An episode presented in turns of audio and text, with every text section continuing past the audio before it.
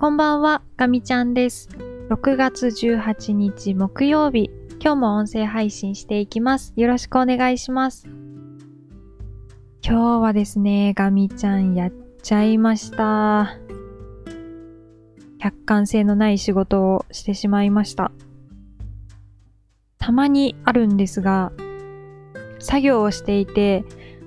自分の思考のサイクルに入ってしまって、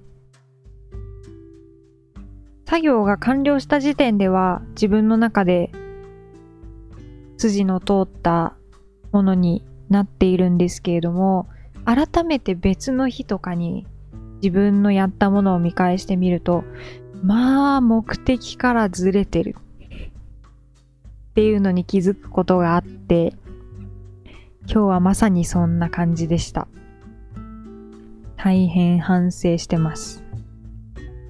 気持ちを切り替えて、また明日頑張っていきたいと思います。さて、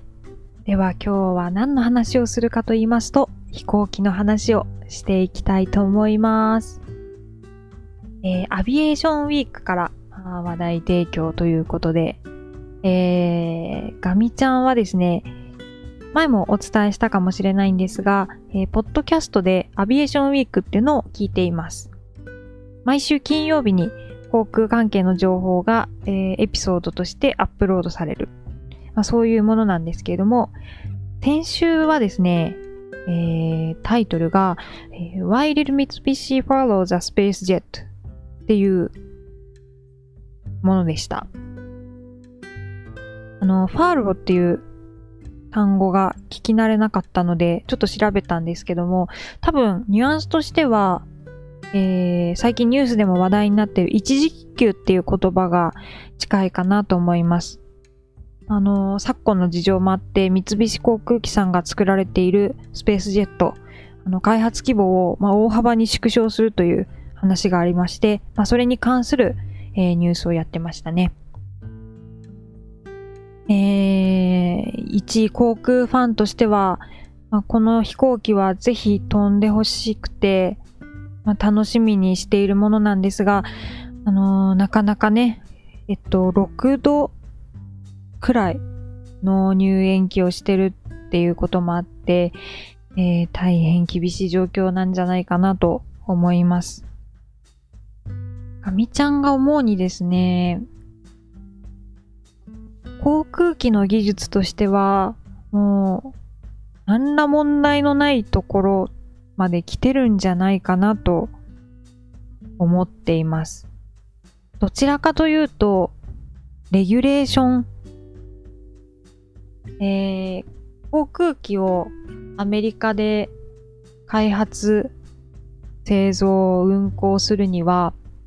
えっ、と、FAA っていうアメリカ連邦航空局の、えー承認を得ないといけないんですね。えー型式証明って言うんですけども、まあ、それを取得しなきゃいけないんですけども、そこの手続きというか、まあ、型式証明に耐えるだけのもののデータって言ったらいいんですかね。それが、あの、まあ、うまくできてないのかなっていう印象を受けています。すごい難しいですよね。こういう型式証明って、他に例えると、なんて言ったらいいんですかね。まあ、お客様との契約書に近いものかなと思いますが、結構技術者の方って、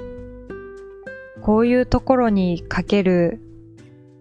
ウェイトって、実は小さいんじゃないかなと思っています。まあ、かみちゃん自身の浅い経験で言っても、そういうペーパーワークというか、契約書ないし、使用書、そういうところの取り扱いっていうのは、営業の方であったり、まあ、ホームの方っていう、まあ、プロがいるので、お任せしちゃってるっていうのが、の実情かなと思います。ガミちゃんも最近仕事の中身が少し変わってきて、そういう契約書だったり、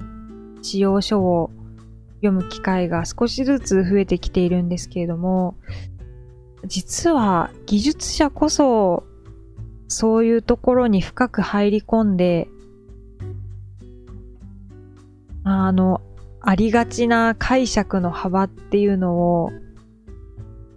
狭める努力、あるいはそのズレを埋める作業っていうところに相当の時間と力を注がなきゃいけないんじゃないかなと思っています。まああの、スペースジェットがどうだったかっていうのは正直わからないところではあるんですけれども、あガミちゃんの感覚的にはやっぱりそういう